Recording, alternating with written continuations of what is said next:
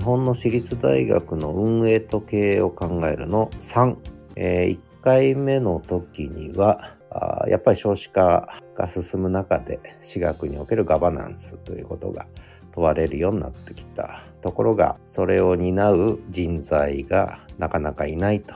で2回目のところでは経営問題じゃなくて運営問題なんだと。運営ができなきゃ経営も失敗する。